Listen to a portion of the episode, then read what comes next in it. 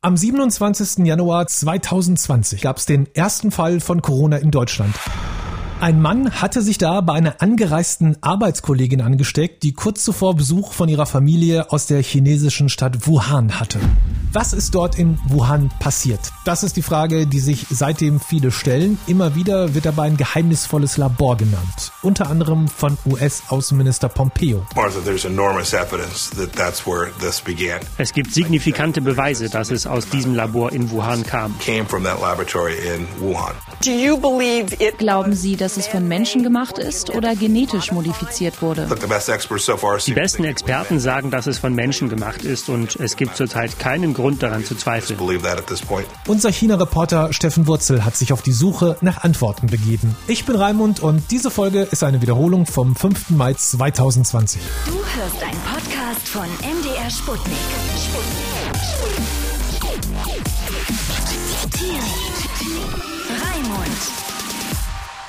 Steffen, dieses Labor, um das es geht, was passiert in diesem Labor? Was ist das für ein Labor? Also zunächst, das ist ein staatliches Forschungslabor, das sich eben mit dem Thema Viren beschäftigt, schon seit vielen Jahren. Das ist natürlich etwas, wo man jetzt äh, im Zuge dieser ganzen Coronavirus-Krise genau hingeschaut hat, weil das eben zufällig in derselben Stadt ist, wo dieses Virus ausgebrochen ist. Was da genau passiert, ist nicht genau zu sagen, weil äh, Journalistinnen und Journalisten sind da in den vergangenen Wochen, Monaten nicht reingekommen, was auch nicht äh, außergewöhnlich ist. In China ist es generell sehr schwierig, in staatliche Institutionen Institutionen, Behörden und so weiter reinzukommen, vor allem eben für ausländische Reporterinnen und Reporter. Nur damit man mal so einen Eindruck bekommt, ist das irgendwie zwei Büros und ein Labor oder ist das ein großer Komplex? Weiß man da was drüber? Nee, das ist riesengroß. Das ist äh, tatsächlich so eine Art äh, Campus, könnte man fast schon sagen. Ein Forschungskomplex, relativ modernes Gebäude. Modern sieht das aus. Also das ist jetzt nicht irgendwo in irgendeiner Etage, sondern das ist tatsächlich ein großer Komplex, der auch, äh, so wie ich das verstanden habe, in ganz China äh, der bedeutendste Forschungsstandort ist im Bezug auf Virusforschung. Also das ist jetzt nicht irgendeine Klitsche, sondern tatsächlich eines der führenden Institute des Landes. Was man weiß über dieses Labor ist, dass da Tierversuche gemacht werden dass zum Beispiel mit Fledermäusen auch hantiert wurde. Immer wieder gibt's ja auch äh, das Gerücht, die Hinweise darauf, die Möglichkeit wird genannt, dass Fledermäuse möglicherweise Träger dieses mhm. äh, Urvirus sind oder Urvirus waren. Und was man auch gehört hat, äh, dass es wohl auch schon zu Arbeitsunfällen gab, dass also infizierte Tiere aus diesen Tierversuchen möglicherweise Personal dort angesteckt haben. Für mich als Beobachter, der in Shanghai berichtet, ist es aber unglaublich schwierig, wirklich zu beurteilen, beurteilen, was stimmt an diesen Berichten. Ähm, man kann da nicht einfach so hingehen, man kann da nicht einfach anrufen, man kann nicht einfach mit Mitarbeitern äh, drüber sprechen, sag mal, wie, wie arbeitet hier denn? Das ist wirklich so eine Art Hochsicherheitsforschungseinrichtung, die eben auch äh, unter ja sehr geheimen äh, Umständen arbeitet, muss man sagen. Und es liegt in Wuhan. Warum ist dieser Ort so wichtig?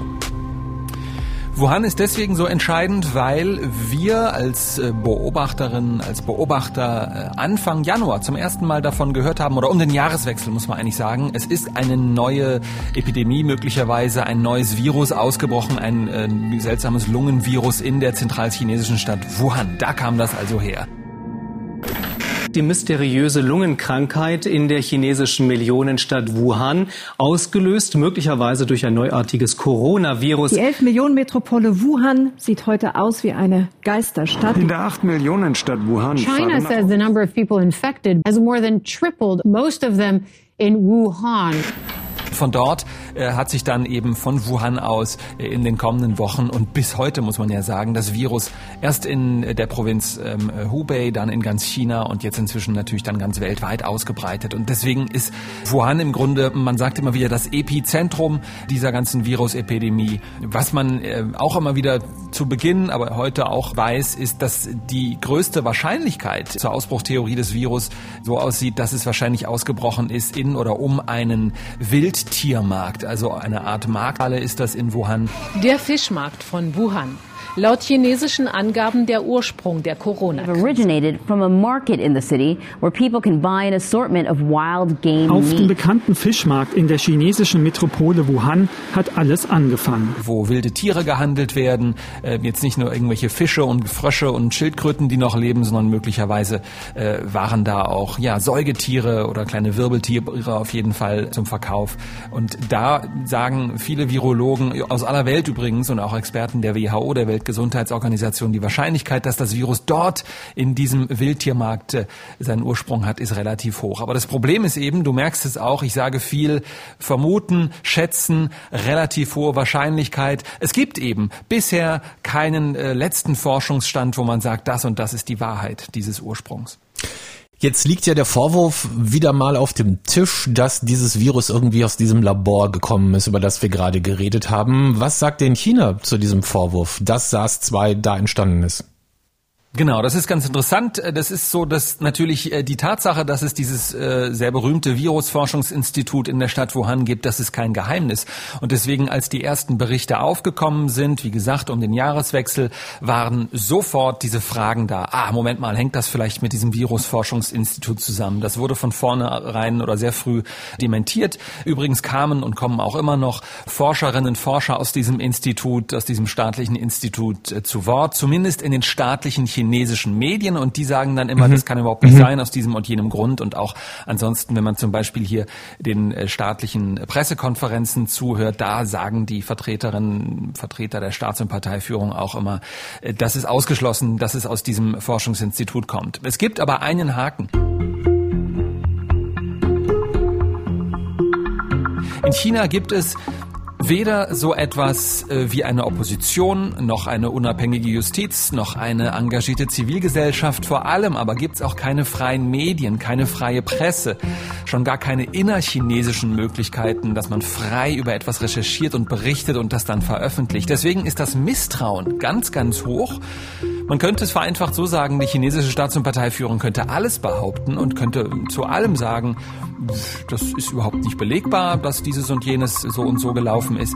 Es gibt einfach hier kaum die Möglichkeit rauszufinden, ob die chinesische Regierung lügt oder nicht. Weil sie aber in den vergangenen Monaten, Jahren immer wieder gelogen hat, die eigene Bevölkerung und den Rest der Welt äh, mit solchen, ja, auch fragwürdigen Gesundheitsthemen hinters Licht geführt hat. Deswegen ist die Misstrauen, ist das Misstrauen weltweit so groß und deswegen gibt es auch diese Verschwörungstheorie immer noch, die da eben heißt, möglicherweise kommt das Virus aus diesem Labor.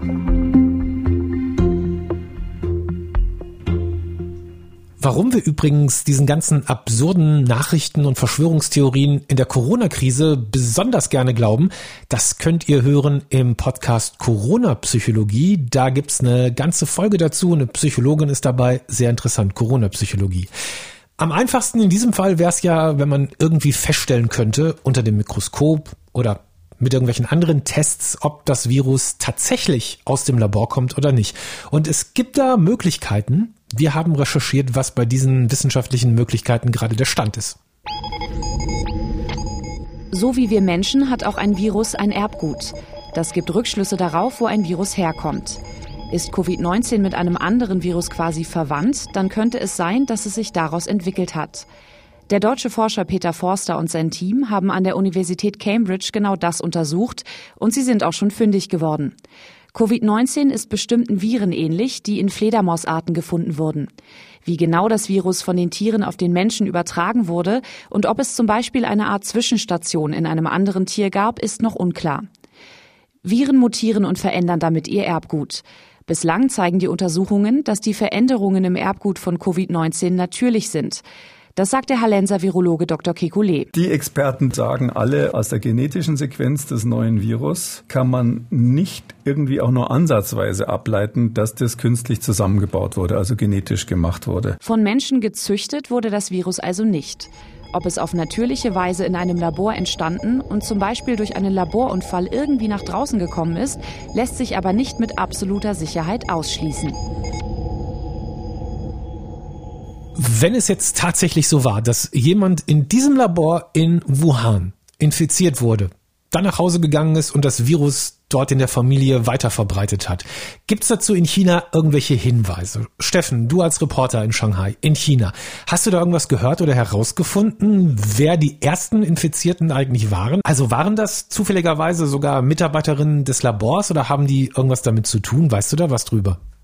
Also auch da ist es nochmal ganz schwer, weil man eben auch da wieder nicht wirklich an gesicherte Informationen kommt. Es gibt Recherchen der Hongkonger Tageszeitung South China Morning Post, die hier so eine Art Sonderstatus haben, weil in Hongkong, das zwar zu China gehört, dort gibt es aber Meinungs- und, und Pressefreiheit, die können relativ frei recherchieren, haben das auch gemacht, sehr investigativ, äh, sehr risikobehaftet und die haben Folgendes rausgefunden, dass so in etwa äh, die Hälfte der ersten Patienten, also Mehrzahl, mhm. ähm, direkt mhm. oder indirekt äh, Kontakt mit diesem Wildtiermarkt hatten und die anderen, die andere Hälfte der ersten Patienten aber nicht. Und da stellt sich jetzt die Frage, haben die sich zufällig getroffen? Wir wissen ja auch, inzwischen sogar bei uns aus Europa, aus Deutschland, da, dass man immer nie so genau rausfinden kann, wer hat sich denn wann wo bei wem angesteckt. Und das könnte auch für diesen Fall gelten. Aber äh, was auch Virologen weltweit sagen, die natürlich auch nochmal Zugang zu medizinischen Daten haben, die Wahrscheinlichkeit, dass das Virus ähm, von diesem Wildtiermarkt irgendwie herkommt, ist relativ hoch. Und was sie auch sagen, das ist noch ein ganz wichtiger zweiter Teil, äh, die Wahrscheinlichkeit, dass es aus diesem ja, Forschungslabor irgendwie ausgebrochen ist, ist in Anführungszeichen ist sehr gering und was selbst amerikanische Virologen sagen, aus Amerika kommen ja oft diese Verschwörungstheorien, mhm. äh, was die eben auch sagen, ist, dass es menschengemacht ist, also dass es sozusagen ein künstliches Virus ist, eine Art Biowaffe, das sei extrem unwahrscheinlich. Also deswegen nochmal, wenn man alles zusammenzählt, alle Argumente, alle Hinweise, die es gibt, alle Indizien, die es gibt, alle Berichte, die es gibt, kommt man zu dem Schluss, dass die Wahrscheinlichkeit, dass dieses Labor was damit zu tun hat, relativ gering ist. Woran liegt es denn dann, dass weltweit die Stimmen jetzt immer lauter werden? Die sagen, na ja, also irgendwie trauen wir denen jetzt plötzlich nicht mehr. Das hat zum einen damit zu tun, äh, dass es eben so ist, dass die chinesische Staats- und Parteiführung in solchen Sachen in den letzten Jahren, Jahrzehnten sehr unzuverlässig war. Dass also schon andere äh, ja, Skandale im Bereich ähm, äh, Lebensmittelkontrolle, im Bereich Lebensmittelsicherheit, im Bereich der gefälschten Impfdosen, die es gab, aber auch im Bereich von Krankheiten wie SARS Anfang der 2000er Jahre, dass da die chinesische Staats- und Partei Parteiführung wirklich falsche Informationen verbreitet hat, dass Informationen totgeschwiegen wurden, dass äh, Whistleblower, Hinweisgeber also ruhig gestellt wurden. Auch diesmal übrigens war es so, dass es Hinweisgeber schon um den Jahreswechsel gab und äh, am 1. Januar, ich erinnere mich noch, gab es hier in den Fernsehnachrichten den Hinweis, dass äh, Gerüchteverbreiter, also Leute, die Gerüchte verbreitet haben, in Wuhan ähm, verwarnt worden sind und äh, mit zur Polizei genommen wurden, weil sie eben das Gerücht in die Welt gesetzt hätten, da gebe es ein neues Virus in Wuhan. Und das hat sich nun ja als wahr herausgestellt. Die chinesische Führung tut jetzt so, als sei da alles nichts gewesen. Aber unterm Strich kann man einfach sagen, ich kann jeden und jede verstehen, der oder die der chinesischen Führung misstraut, weil eben in den letzten Jahren so unglaublich viel intransparent gelaufen ist, so viele Lügen verbreitet wurden und weil auch so viele ja Menschen, die irgendwas Kritisches ans Licht bringen, unterdrückt werden, zum Schweigen gebracht werden. Insofern ist das also eine Stimmung, die weltweit inzwischen, äh, das muss man so anerkennen, sich richtet gegen dieses Grundkonzept der chinesischen Staats- und Parteiführung, so nach dem Motto, wir lassen keinen hier von außen reinschauen, wir machen alles ähm, ganz im Geheimen. Werden wir zeitnah wissen, was jetzt nun wahr ist und was falsch ist? Oder müssen wir einfach mit dieser Unsicherheit leben und sagen am Ende auch total egal, wo es hergekommen ist, wir müssen zusehen, dass wir es wieder loswerden? Ich glaube erstmal nicht, dass das schnell rauskommen wird. Ähm, und was ich eben auch nicht glaube, ist, dass diese internationalen Forderungen nach einer unabhängigen, internationalen, weltweiten Expertenaufklärung, wie man es auch mal nennen mag, dass das äh, durchgesetzt wird. Was natürlich uns Journalisten, Beobachtern klar ist oder relativ klar scheint, ist, dass unglaublich viel falsch gelaufen ist. Das würde in anderen Ländern, in europäischen Staaten, in demokratischen Staaten zu Gerichtsprozessen führen. Das würde dazu führen, dass es Untersuchungsausschüsse in Parlamenten zum Beispiel gibt. Das würde zu umfassenden Medienrecherchen führen. Das würde vielleicht dazu führen, dass unabhängige NGOs gegründet werden, die sich um solche Themen dann kümmern und Aufklärung betreiben. Das geht in China alles nicht.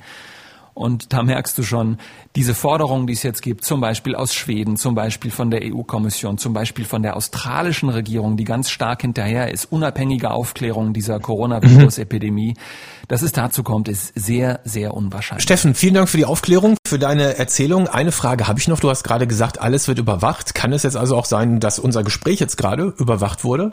Also ich gehe grundsätzlich davon aus, ich bin ja seit ungefähr viereinhalb Jahren in China, dass sehr viel von dem, was ich so kommuniziere, natürlich mitgeschnitten wird. Entweder mhm. heimlich, mhm äh, ich habe hier noch keine Wanze oder so entdeckt, aber sind wir ehrlich, ich spreche hier in ein Mikrofon rein, ich spreche mit dir, das geht on air, das geht als Podcast, als Live-Radiosendung raus. Natürlich wird das auf irgendeine Art und Weise mitgeschnitten, mitprotokolliert. Mhm. Der chinesische Sicherheitsapparat ist so groß, die scheuen keine Kosten und Mühen, um genau zu prüfen, wer was wann über, über, über, die, ja, über das Land berichtet. Und in diesem Fall jetzt, das, was wir machen, ist ja auch öffentlich. Also da ist es auch völlig okay, wenn Geheimdienstleute oder sonst wer zuhört. Steffen, vielen Dank und Gruß in dein Studio nach Shanghai.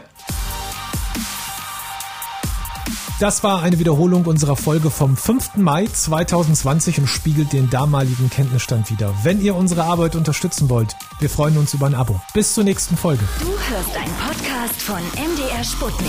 Sputnik. Dear.